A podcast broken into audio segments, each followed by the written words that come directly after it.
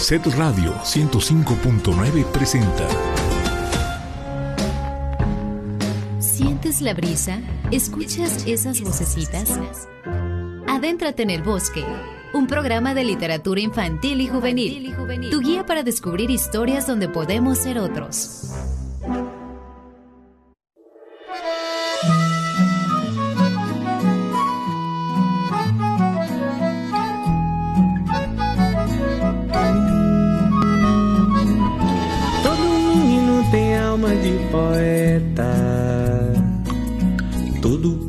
Poeta tem alma de menino.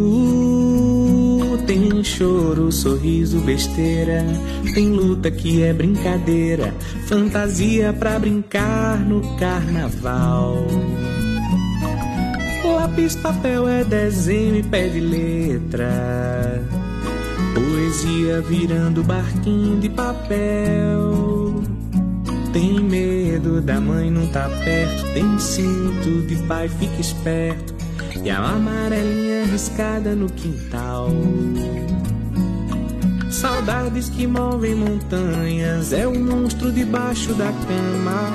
Eu sei, cresci, mas não perdi o medo. Porque sou poeta. Todo menino tem alma de poeta. Todo poeta tem alma de menino. Choro, sorriso, besteira. Tem luta que é brincadeira. Fantasia pra brincar no carnaval. Lápis, papel é desenho e pé de letra. Poesia virando barquinho de papel. Tem medo da mãe não tá perto. Tem cinto de pai, fica esperto. E a amarelinha riscada no quintal. Saudades que movem montanhas. É um monstro debaixo da cama. Eu sei, cresci, mas não perdi o medo. Porque sou poeta. Saudades que movem Ven, adéntrate en el bosque, un buen lugar con libros y lecturas para la niña y el niño que viven contigo. Soy Asa, que te acompaña por estas páginas sonoras. Quédate los próximos minutos a escuchar y también a respirar el aire fresco de nuestros árboles con hojas de relatos y poesía. Hoy es el capítulo 164. Compartiremos contigo historias sobre amistad y ser nosotros mismos. Presentaremos fragmentos de una estupenda novela, Bastian Bohm y el cocodrilo blanco, de la escritora española Mónica Rodríguez. Además, platicaremos con la psicóloga mexicana Verónica García Alonso. Ella es coautora del libro La fiesta de la amistad. Conoce los temperamentos para mejorar tus relaciones. Un libro creado para desarrollar la inteligencia emocional de tus hijas e hijos pequeños. En la música, escucharemos canciones con artistas de Brasil. Con la lectura, otros mundos son posibles. Sigue en sintonía de Set Radio, donde Puebla se escucha.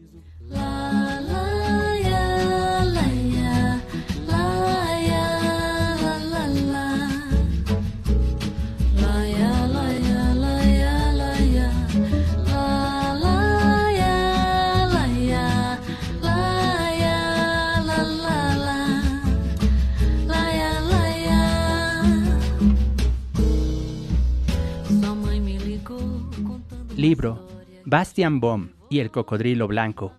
Autora Mónica Rodríguez. Editorial El Naranjo. Cuando nació este niño, los dioses predijeron que sería callado y tímido, y así fue.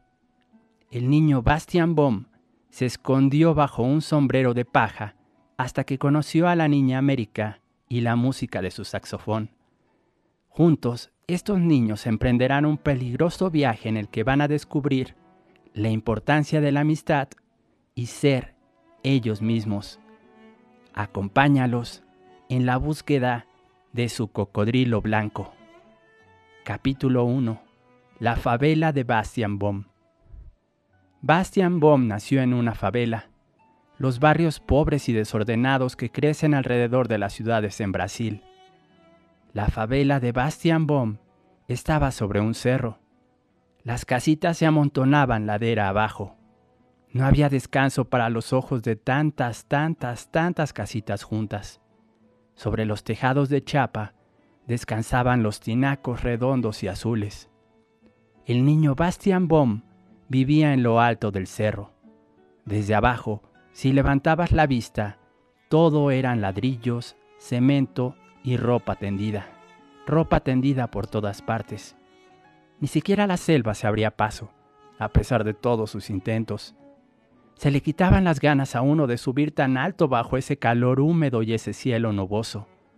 Pero cuando se llegaba a la casa del niño Bastian Baum, sudando a chorros y resoplando, no se podía evitar soltar un silbido de admiración, porque desde lo alto de esa favela se veía todo el océano, ancho, azul, inabarcable y muy lejano.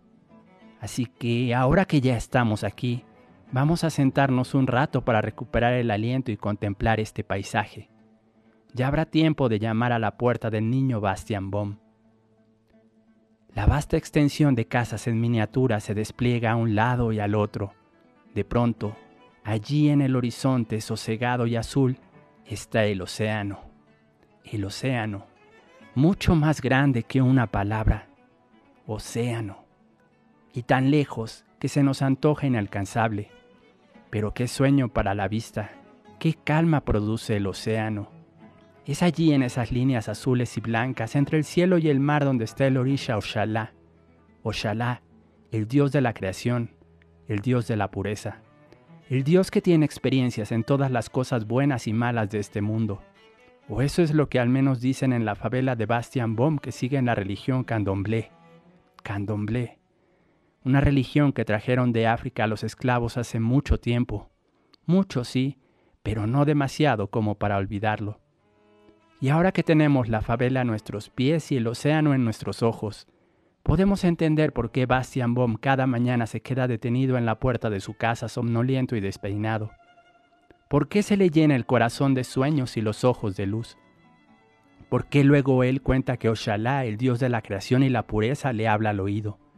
Es solo un segundo, Después se escuchan los gritos de la abuela Elisama o los empujones de todos sus hermanos que lo sacan de su abstracción y tiene que bajar la ladera corriendo para llegar a la escuela. A veces son balazos lejanos o los gritos de una pelea, pero ahora todo está en silencio. Escuchamos las aves y acaso allá a lo lejos unas voces suaves, música de samba, el tambor del viento. Miremos por última vez el océano azul a lo lejos Retengamos esa visión en nuestros ojos de la memoria, que ha llegado el momento de llamar por fin a la puerta del niño Bastian Baum y conocerlo. Vamos a necesitar todo ese color azul, toda esa pureza, para acompañar al niño de la favela al que todos llaman Pingado y cuyo verdadero nombre es Bastian Baum. Porque Bastian Baum está a punto de comenzar un triste y asombroso viaje que le cambiará la vida. Pero antes, debes conocer algunas cosas sobre el niño Bastian Baum. Libro Bastian Baum y el cocodrilo blanco. Autora Mónica Rodríguez. Editorial El Naranjo. Tenemos un ejemplar de regalo. Participa en la dinámica. Comunícate con nosotros a cabina. Los números son 2222 73 77 16 y 2222 73 77 17 nos dejas tu nombre y ya estás participando. Al final del programa diremos el nombre de la ganadora o el ganador del ejemplar.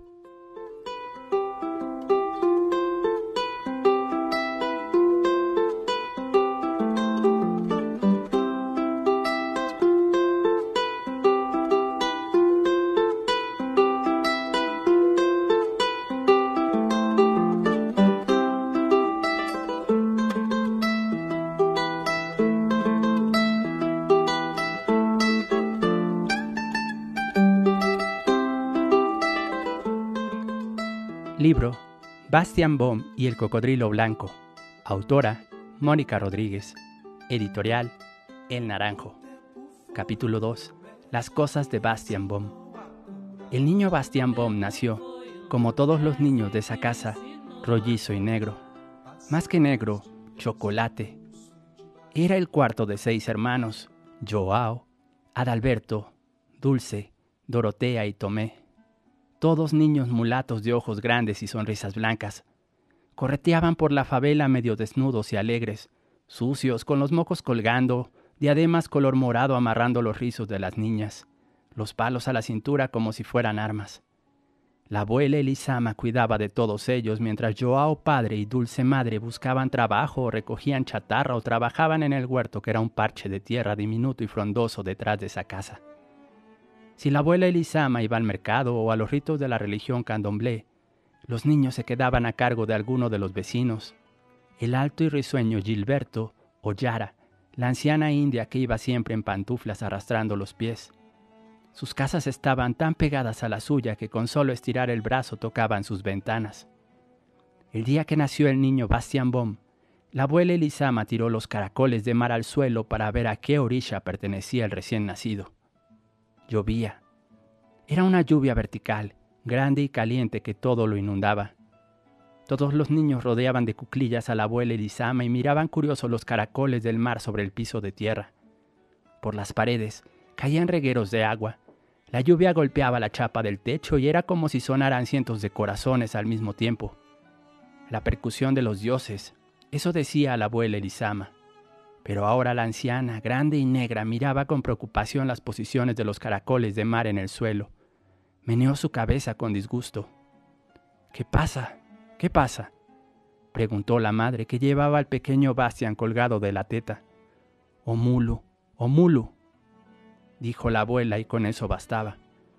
Todos sabían que los hijos del Orisha Omulu, el dios de la tierra y el fuego, el que imparte la muerte, eran niños callados, ingenuos, enfermizos y serios.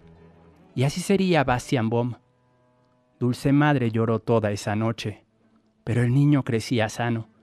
Cada mañana la abuela Elisama lo ponía al derecho y al revés buscando alguna señal de su flaqueza. Y ya sabes, quien busca, siempre encuentra. Un día lo encontró. Era una mancha en la piel del niño Bastian Baum, un dibujo pálido en las manos. El niño pasó de brazo en brazo. Todos miraban sus manitas negras, ahora recortadas por un borrón color leche que le alcanzaba a los dedos como el dibujo de un mapa. Hicieron ofrendas a los dioses, le pusieron piel de pescado, cúrcuma, aceite. Pese a todos los intentos, la mancha se hacía cada vez más clara, tanto que sus deditos eran dedos de blanco. Sus hermanos los tocaban y se reían. No hagan eso, no hagan eso, los regañaba la abuela Elisama. Va a ser contagioso. Incluso los buenos vecinos Gilberto y Yara empezaron a recetar de la salud del pequeño. Por eso, una mañana Joao padre tomó a Bastian Bom y se lo llevó favela abajo, Pasó por delante de hombres armados, de pandillas de niños que corretearon persiguiéndolos, de jóvenes con gorra que cantaban rap y todos le miraban y él siguió caminando, cruzando calles y calles, llegando a un edificio alto y, alto y blanco que tenía un letrero. Fue un hospital. Allí, después de esperar horas y ver cómo los blancos de clase media los atendían primero, un médico tan joven que podía ser su hermano pequeño o su hijo mayor, inspeccionó al niño Bastian Baum lo tocó con guantes de plástico, lo auscultó y al fin le dijo que el niño estaba bien sano, que las manchas no tenían curación ni eran graves ni contagiosas. Es vitiligo.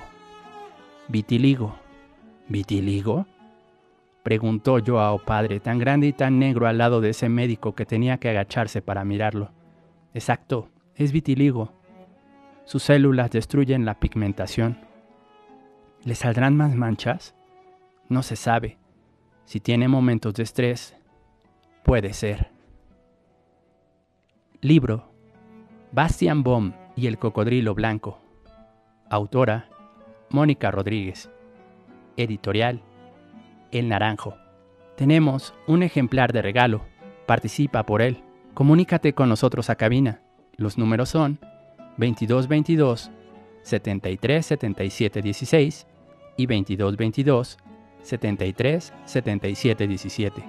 Nos dejas tu nombre y ya estás participando. Lindo, e eu me sinto enfeitiçada,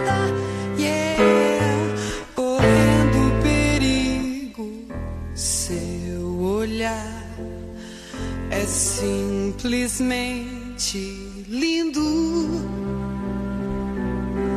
mas também não diz mais nada.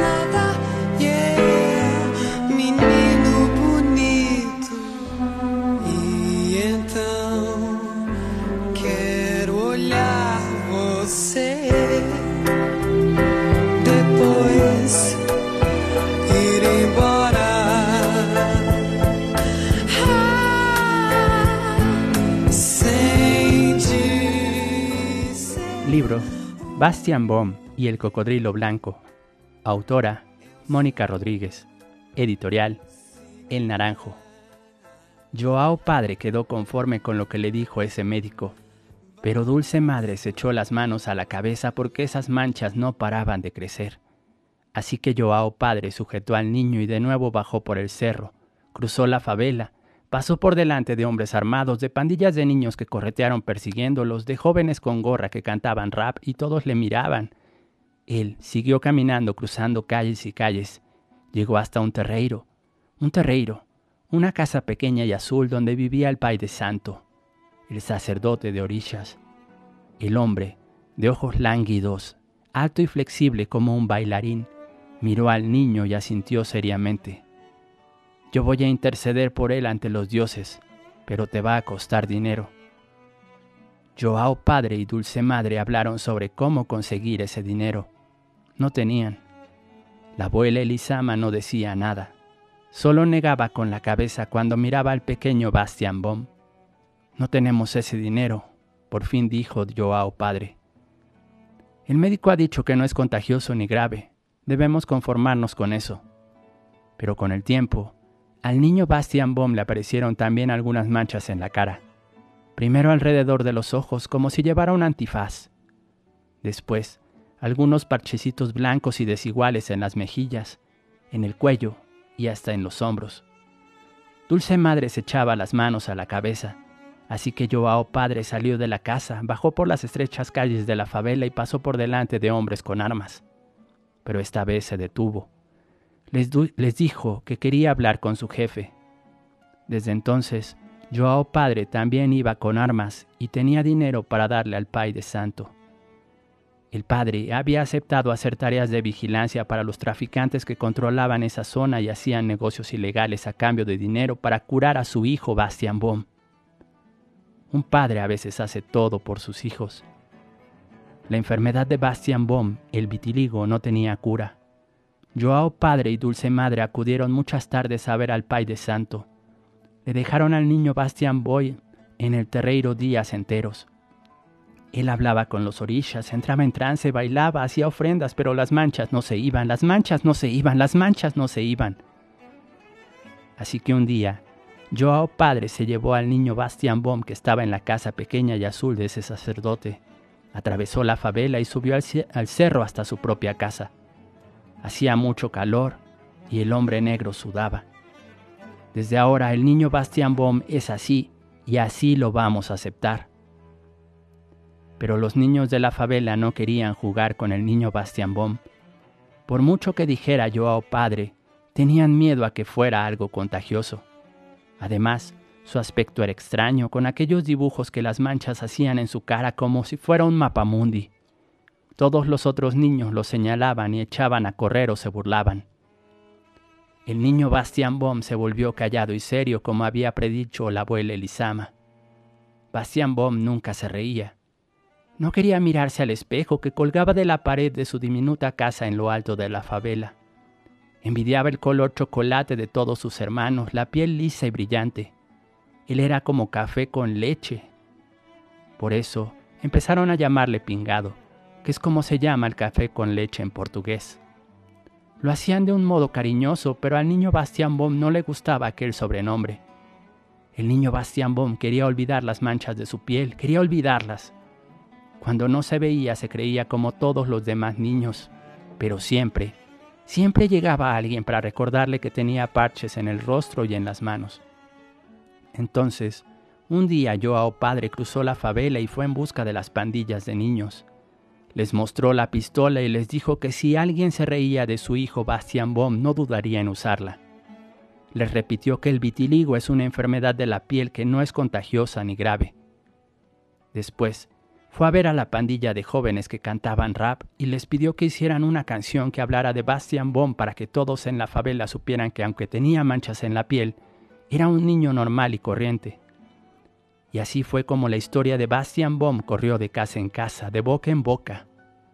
La historia de aquel niño que era como todos, aunque su piel pareciera un café con leche. Eso decía el rap, eso decía la canción del niño Bastian Baum. Ahora Bastian Baum hacía una vida idéntica al resto de los niños de la favela, pero él, en secreto, seguía odiando su cara. Siempre que conocía a alguien nuevo trataba de esconderse, se volvía retraído. Por eso, que no le sorprenda que cuando la abuela Elisama nos abra la puerta de esa casa salga un racimo de niños negros gritando y riendo, y que ninguno de esos niños sea Bastian Baum. Bastian estará escondido en las sombras de la casa espiándonos con temor y timidez, todavía no sabe que va a emprender un largo viaje que le hará cambiar su forma de ver el mundo. Le hará cambiar la forma de verse a sí mismo. De momento, Bastian Baum solo tiene ojos para sus manchas en la piel.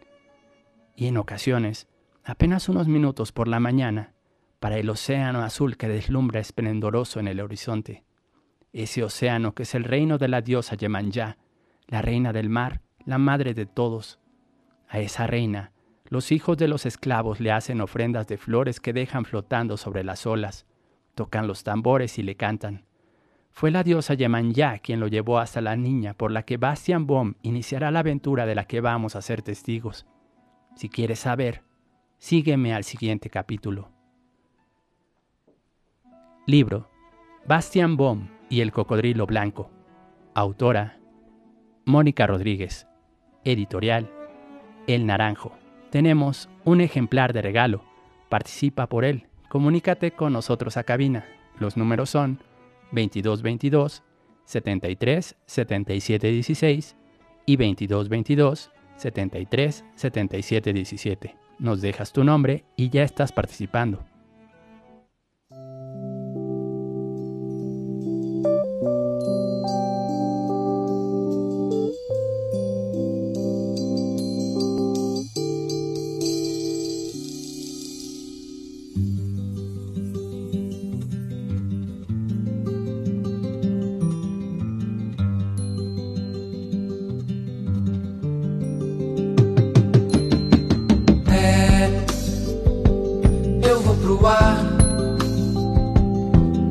mais lindo.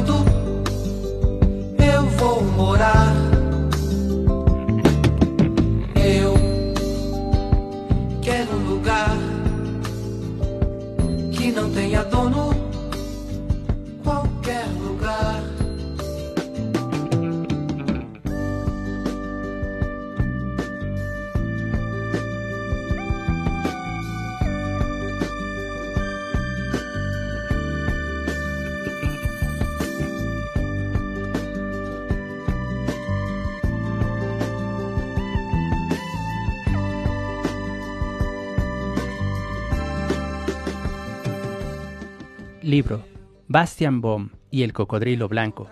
Autora Mónica Rodríguez. Editorial El Naranjo. Capítulo 3. El regalo de la diosa Yemanyá. Era temprano. La luz de la madrugada inundaba el horizonte y el desorden de casa cerro abajo. Dulce madre, la abuela Elisama y los seis niños descendían por las estrechas callejuelas de la favela, vestidos de blanco. La abuela Elisama Llevaba además un turbante azul brillante y un cesto con muchas flores. Bastian Baum iba al final, tratando de no tropezarse. Apenas veía a causa de su enorme sombrero de paja con el que intentaba ocultar su rostro. Cuando llegaron a la parte baja, saludaron a Joao padre que hacía vigilancia junto a otros hombres armados a la entrada de la favela. Él los saludó con sonrisas, Levantó la mano y enseñó un clavel blanco que guardaba en el bolsillo de su camisa.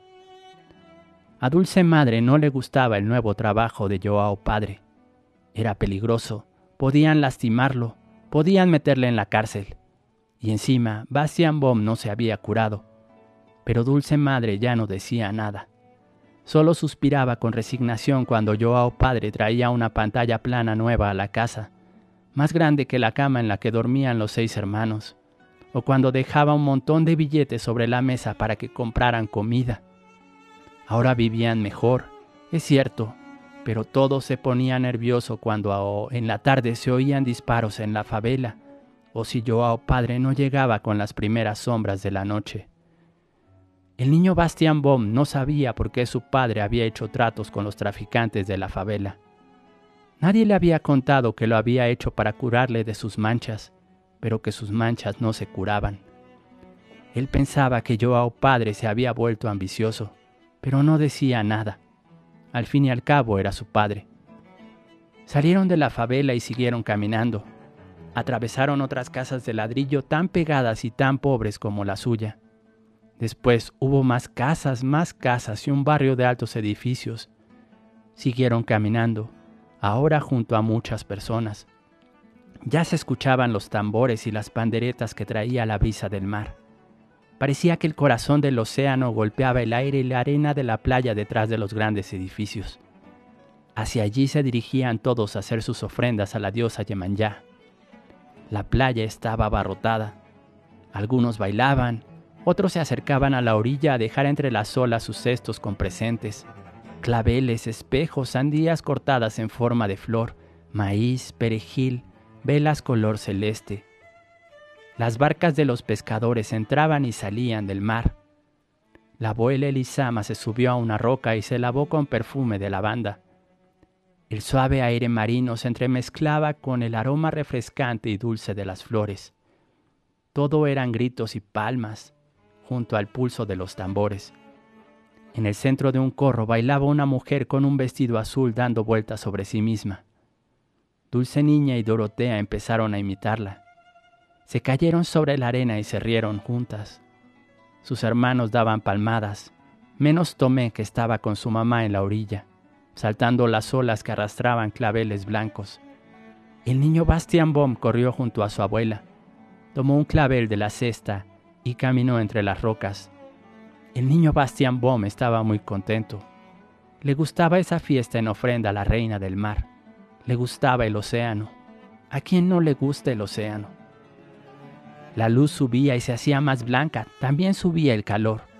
El bullicio de la playa latía en el aire. El niño Bastian Baum se pasó la flor por su antifaz de leche en la cara y la lanzó al agua pidiéndole a Yemanyá que le devolviese el color oscuro a toda su piel, a toda su piel, color chocolate, nada de café con leche. Entonces el niño Bastian Baum se acordó de Joao padre que no había podido venir a la fiesta y se sintió mal. Tal vez también debía haber pedido a la diosa Yemanyá por él, para que encontrara un trabajo mejor, otro trabajo para que saliera de deudas que había contraído con los traficantes y los ladrones por culpa de su ambición. Pero sobre todo, para que nadie le disparara con un arma a Joao padre.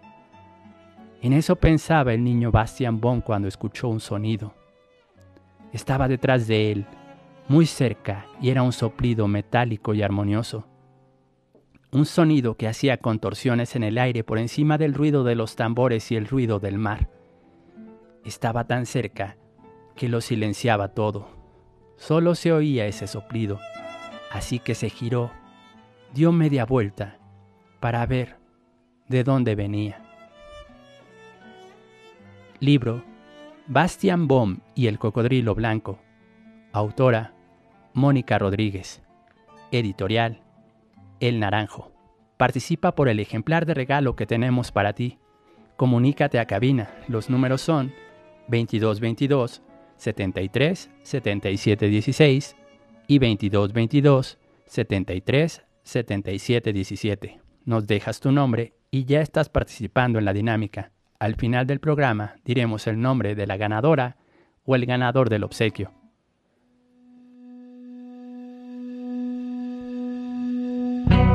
De repente secou,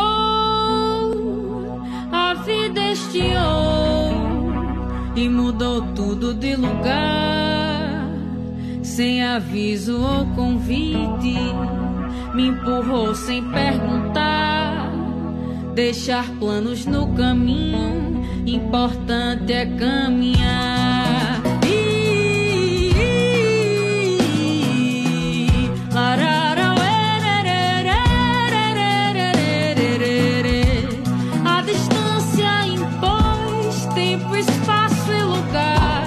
Convocou pra o agora, a frequência acalmar na presença de quem ama, como mestre mandamento é. Libro Bastian Bohm y el cocodrilo blanco.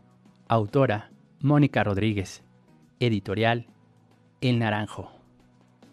Entre los mechones de paja del sombrero del niño Bastian Bohm vio a una niña. Era una niña muy blanca y llevaba colgado del cuello un saxofón plateado que abultaba casi lo mismo que ella. De pronto, el niño Bastian Bohm tuvo la sensación de que le había ocurrido lo que a la diosa Yemanjá cuando dejó caer el frasco que le había dado su padre y se formó un río que la condujo al océano.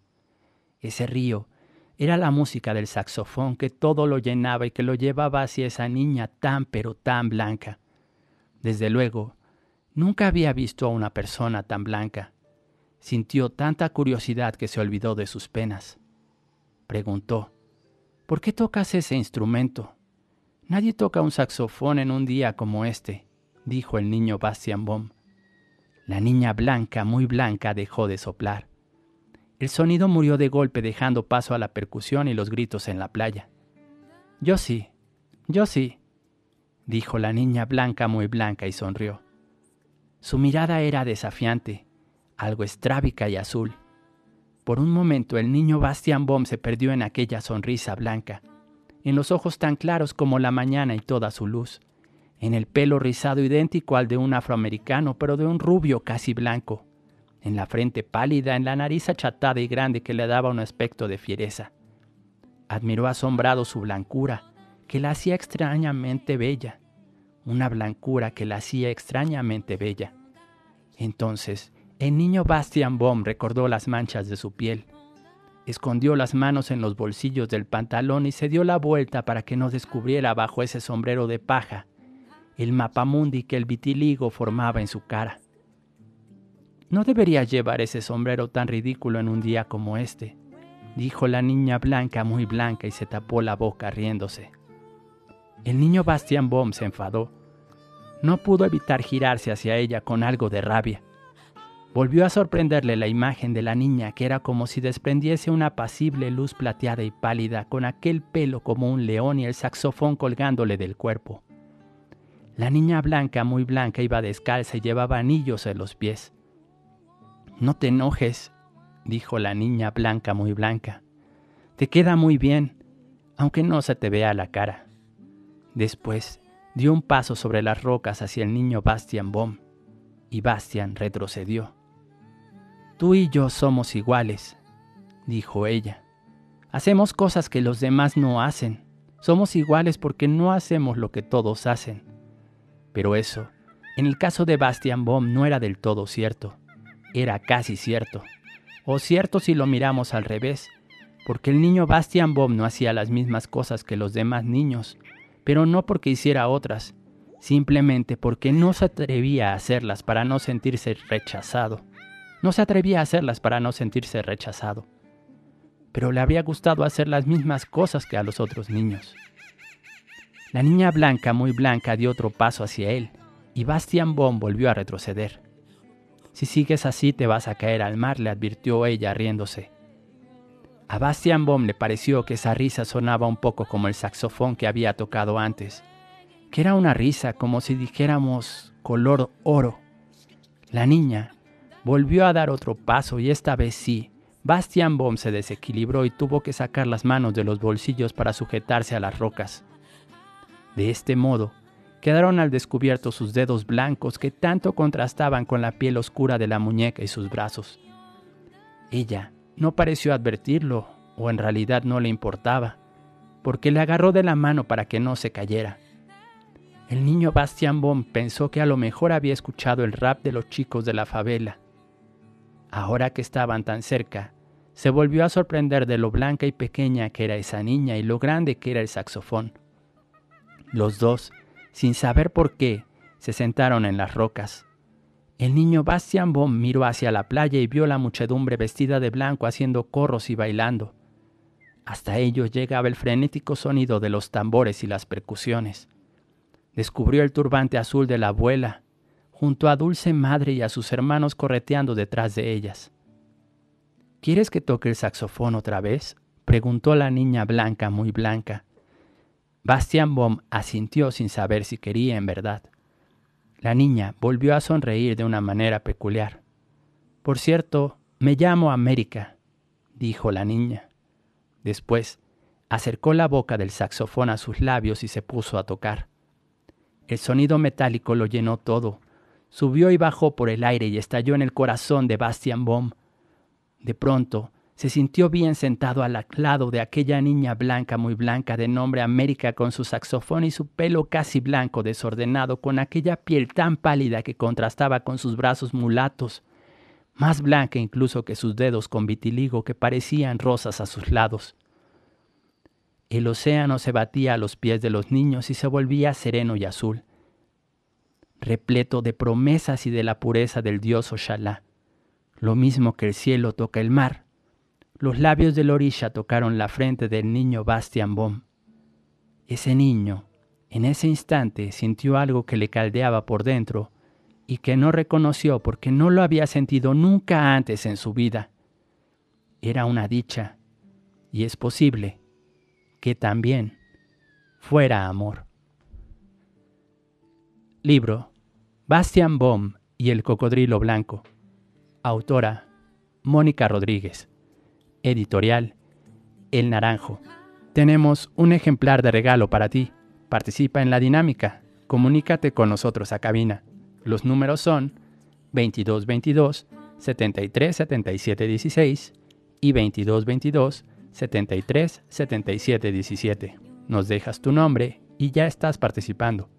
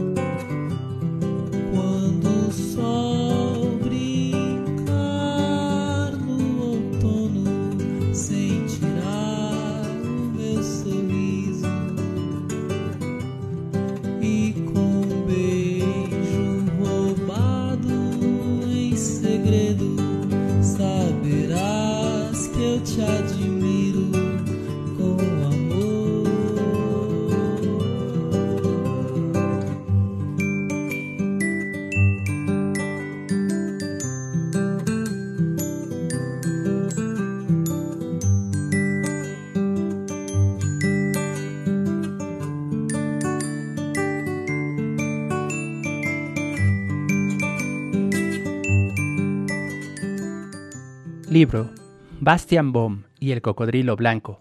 Autora Mónica Rodríguez. Editorial El Naranjo. Capítulo 4. América. La niña América vivía en una favela encima mismo del mar sobre las rocas. Casi a flor de agua, dijo la niña, y a Bastian Baum le gustó su manera de hablar.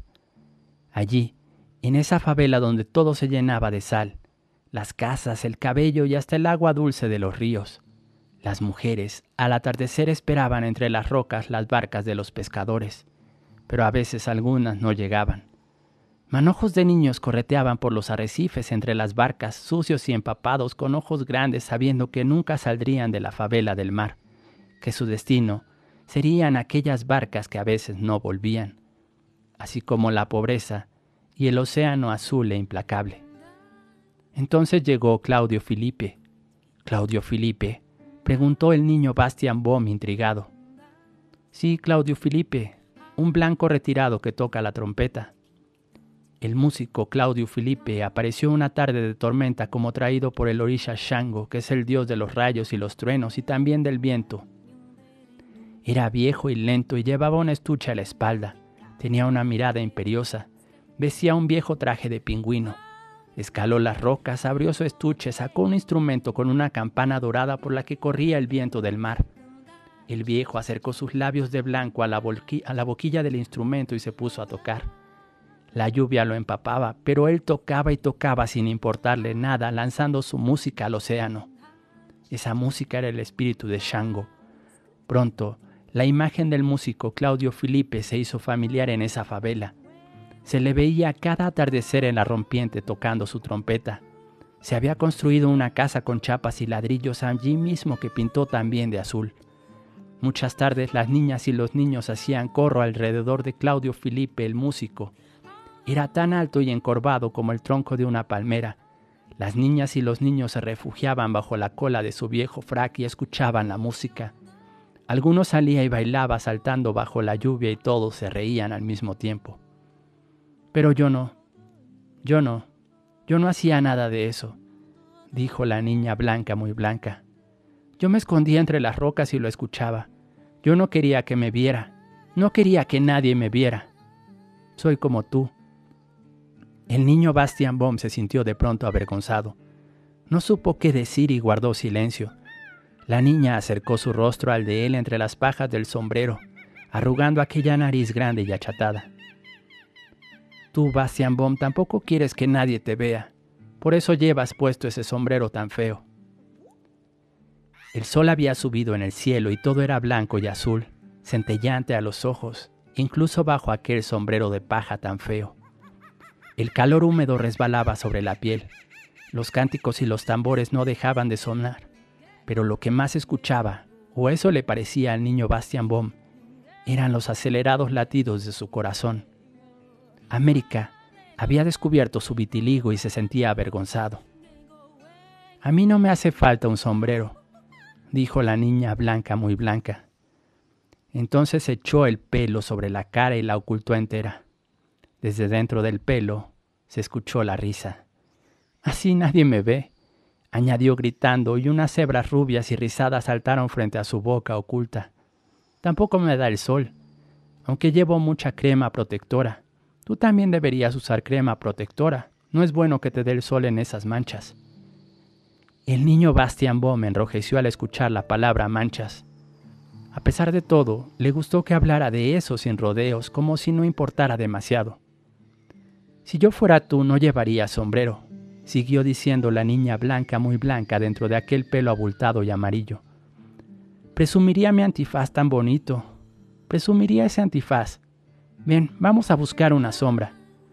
La niña blanca muy blanca se puso de pie Sopló para quitarse el pelo de los ojos y echó a correr entre las rocas hacia la playa. El saxofón saltaba en su cuello. Al niño Bastian Baum la siguió, sujetándose el sombrero de paja. Por encima de su melena alborotada veía los corros de gente y a su familia a lo lejos, así como la línea irregular de los altos edificios que bordeaban la playa. La abuela miró hacia él y sonrió. Al fin, se detuvieron debajo de una sombrilla abandonada. Él repitió la frase de la niña para sus adentros. Presumiría ese antifaz tan bonito. La niña blanca muy blanca se despejó la cara y aplanó el pelo con las manos. Yo soy negra, dijo. ¿Negra? Naturalmente. El niño Bastian Baum abrió mucho los ojos. En verdad tenía rasgos de afroamericana, con esa nariz chata y los labios grandes, el pelo abultado y revoltoso, pero era blanca, muy blanca. Nunca había visto a alguien tan blanco. Incluso sus pestañas y sus cejas eran blancas. Bueno, no exactamente. Eran rubias pero tan pálidas que parecían blancas. Y ahora, el reflejo del saxofón que era plateado la hacía resplandecer como si fuera de oro blanco, oro pálido y luminoso. Al ver su cara, la niña América se rió. Soy albina, soy albina. No tengo pigmento en la piel, ni un poquito. Así nací y nunca voy a tener. Hasta hace poco me molestaba mucho ser diferente. Quería ser negra como todos en la favela, por eso me escondía, hasta que apareció el músico Claudio Filippi. ¿El trompetista también era albino? No, se rió América. Él es como cualquier persona. Pero su música me dio valor. Su música me dio valor. Fue como si al escucharle tocar comprendiera que había mucho mundo más allá de la favela en la que vivo más allá de la ciudad en la que vivo, más allá de la selva que está aquí. Supe que había un lugar en el mundo para mí, un lugar donde yo no era diferente. Ese lugar era la música. La música me empujó y me fui. ¿Te fuiste? ¿A dónde? preguntó el niño Bastian Baum. La niña blanca, muy blanca, no contestó. Echó hacia atrás el ala del sombrero de Bastian Baum y se le quedó, mirando muy fuerte. Miraba a los ojos, a las manchas que recorrían sus párpados, a los círculos claros de su piel mulata. La niña América sonrió. Fue como si en algún lugar se encendiera una luz, y el niño Bastian Bon comprendió lo que quería decir la niña blanca muy blanca. Ella volvió la boca hacia el instrumento y lo levantó pulsando las clavijas haciéndolo sonar. La música le sopló en la cara y en los oídos tan fuerte, pero tan fuerte que tuvo que taparlos y se rió. Cuando dejó de tocar, la niña dijo, el músico Claudio Felipe se dio cuenta de que yo lo escuchaba entre escondidas. Tocaba su trompeta y me miraba de reojo, pero yo estaba tan absorta en su música pensando en esos lugares lejanos donde yo no sería diferente que no me di cuenta. Entonces dejó de tocar. Las últimas notas resbalaban por su vieja trompeta que goteaba. Su traje de pingüino estaba empapado y su pelo canoso y su cara llena de arrugas. Cuando quise darme cuenta, el viejo ya estaba a mi lado. Me sentí aterrada. Me acurruqué en mi escondite, pero ya no tenía nada que hacer. Ya no tenía nada que hacer. América hizo una pausa. Después, con esa mirada tan azul, recorrió el niño, el rostro del niño Bastian Baum y volvió a sonreír. Al niño Bastian Baum no le importaba que lo mirara de aquella manera. Sentía que a la niña blanca, muy blanca, le gustaba su rostro manchado. Y a él, ¿qué vamos a decir de él? Le fascinaba la blancura de América y aquella sonrisa que era, ¿cómo explicarlo? Una sonrisa que era como un susurro al oído, como un lirio en mitad de la arena, como un... ¿Quieres escuchar la historia completa? Bastian Baum quería escucharla. Bastian Baum quería escucharla y estoy seguro que tú también. Libro Bastian Baum y el cocodrilo blanco Autora, Mónica Rodríguez. Editorial, El Naranjo.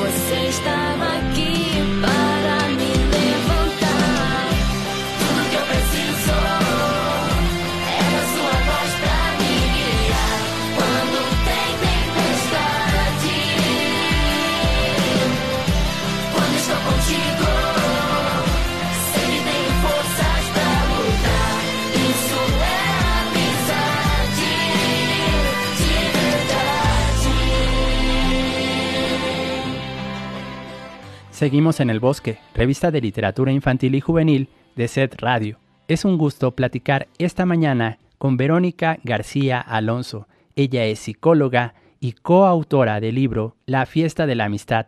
Conoce los temperamentos para mejorar tus relaciones, publicado por la editorial Textofilia. Buenos días, Verónica, ¿cómo estás? Hola, buenos días, Asael, y buenos días a toda la audiencia. ¿Qué tal? ¿Cómo están? Muy bien, muchas gracias por platicar con nosotros esta mañana. Cuéntanos cómo surgió en ustedes esta idea para crear el libro La fiesta de la amistad. Pues mira, qué buena pregunta. La verdad es que surge desde la necesidad de poder educar a mi hija menor. Y al mismo tiempo estaba trabajando con mamás, tengo una escuela para padres y entonces al poder yo encontrar luz dentro de este tema de temperamentos, porque si bien yo ya lo había visto en la carrera, eh, al ver que en conferencias y, clases que tomaba alternaban estos conceptos de carácter, temperamento y personalidad, me, me pareció muy prudente hacer una investigación. Cuando encuentro eh, este, este libro que me dio mucha luz de Rosa Barocio, que habla de los temperamentos, empecé a dar como un, un poco más de investigación, fui a, a, a, investigar un poco más a fondo. Quiero dar eh, esta misma esta misma información, esta misma luz a otras personas en ese momento y fue cuando inicio con mis talleres de temperamentos, ¿no? Los cuatro colores del temperamento. Empecé, de ahí mm, fui a escuelas a darlo y las personas me pedían, me pedían como una herramienta para niños, para poder uh -huh. enseñarles a los niños este tipo de información, puesto que lograron como cambiar, transformar sus relaciones y se volvían más, más como, eh, pues había mucho más empatía, mucho más respeto hacia, hacia sí mismas como mamás o como profesoras o profesores uh -huh. y también hacia los niños, ¿no? Entonces las relaciones se volvieron mucho más respetuosas, hubo más empatía y me, siempre me decían, danos más. Entonces surge el, el, la idea de hacer un libro uh -huh. y en compañía de Arturo Soler Franco, eh, él le dio vida, digamos que fue una dirección, la que yo di, di la dirección, iba orientando hacia dónde iba el libro y él escribió el texto. Y con ayuda de Angélica logramos, eh, Aguilera, logramos justamente darle más vida a, esta, a este proyecto. Por supuesto, La fiesta de la amistad conoce los temperamentos para mejorar tus relaciones es un libro ilustrado dirigido a las más pequeñas y a los más pequeños de casa porque nos enseña cómo manejar a través de los temperamentos la inteligencia emocional. ¿Nos puedes platicar un poquito este tipo de, de temperamentos, Vero? Sanguíneo, colérico, melancólico y flemático que están representados a través de cuatro de los personajes del libro?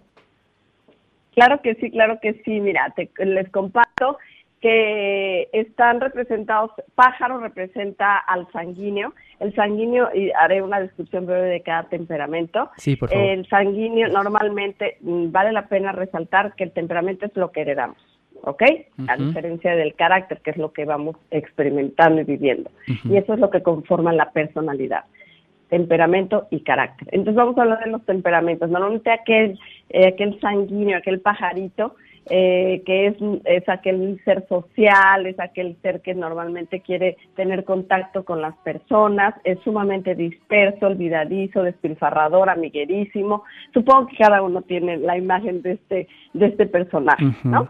El toro representa al temperamento sanguíneo, a sanguíneo, perdón, colérico, que el colérico representa todo aquello que es explosión.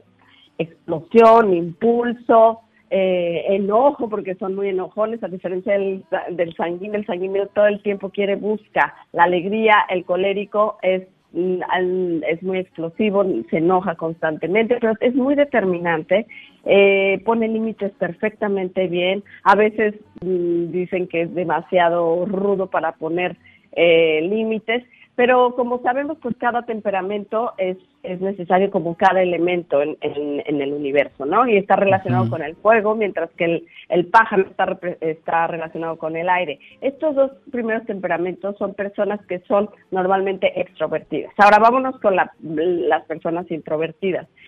Estos dos personajes que es venado y oso, el venado está relacionado con, con el agua, y uh -huh. con la melancolía. Es aquel personaje, aquella persona que normalmente tiende a ir por la vida con su nube negra arriba, uh -huh. que está quejando de todo, pero eh, normalmente son personas sumamente empáticas, ¿no? Son las personas que están, están tan cercanas a la tristeza, esta melancolía, que son personas que van a detectar de inmediato las emociones en los demás también. Van a querer consolar, van a, aunque a veces no consolan, sino agravan la situación, uh -huh. pero tienen realmente un un, una intención muy benévola de ayudar al mundo, son aquellas personas que se preocupan pues, de, por el altruismo, son personas muy detallistas, son personas muy observadoras y de pocos amigos.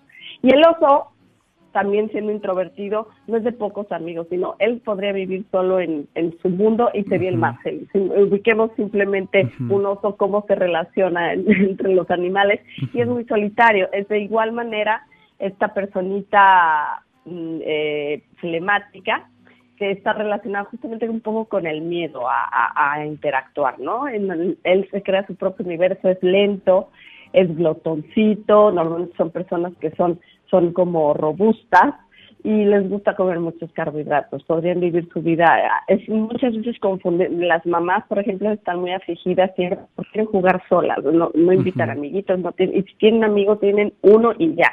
Entonces, eh, pero son personas sumamente, eh, por decir, son personas sumamente analíticas, son sumamente, eh, normalmente, fíjate, son, son muy pacíficas, rara vez se encuentran en conflictos, al contrario, son uh, conciliadores y son personas que evidentemente también hacen falta en el universo, así como el melancólico, como el colérico y el, el, el, sanguíneo. Y es, es muy importante también saber que no solamente tenemos un temperamento, tenemos todos los temperamentos, pero predomina normalmente uno y uno lo complementa. Ajá. Lo ideal sería tener la posibilidad de tener como eh, de ir tomando de cada temperamento lo que nos haga falta en función a las eventualidades, a las situaciones que se nos presentan día con día. Y también es importante saber que los temperamentos surgen cuando estamos en momentos, digamos, extremos, de extrema tristeza o de extrema, de extremo estrés o de extrema diversión también. Ahí es donde surgen verdaderamente los temperamentos y nos podemos dar cuenta de, de quién es quién, ¿no? Por supuesto, estamos escuchando la voz de Verónica García Alonso, ella es psicóloga y coautora del libro ilustrado La fiesta de la amistad, Conoce los temperamentos para mejorar tus relaciones, publicado por la editorial Textofilia. El libro ya se encuentra disponible en librerías. Es importante mencionar, Vero, que hay una anécdota muy sencilla. Estos cuatro animales que representan los cuatro temperamentos quieren organizar una fiesta, pero no se ponen de acuerdo. Es algo que nos puede pasar a todos en algún momento de nuestra vida y de esa forma tan clara, las niñas y los niños pequeños pueden comprender algo que en apariencia es muy complejo.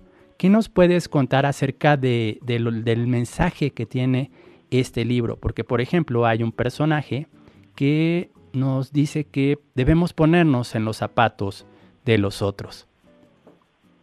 Ay, pues mira, me encanta. Este personaje es Guay. Guay es el maestro. Guay en, en, en maya significa hechicero.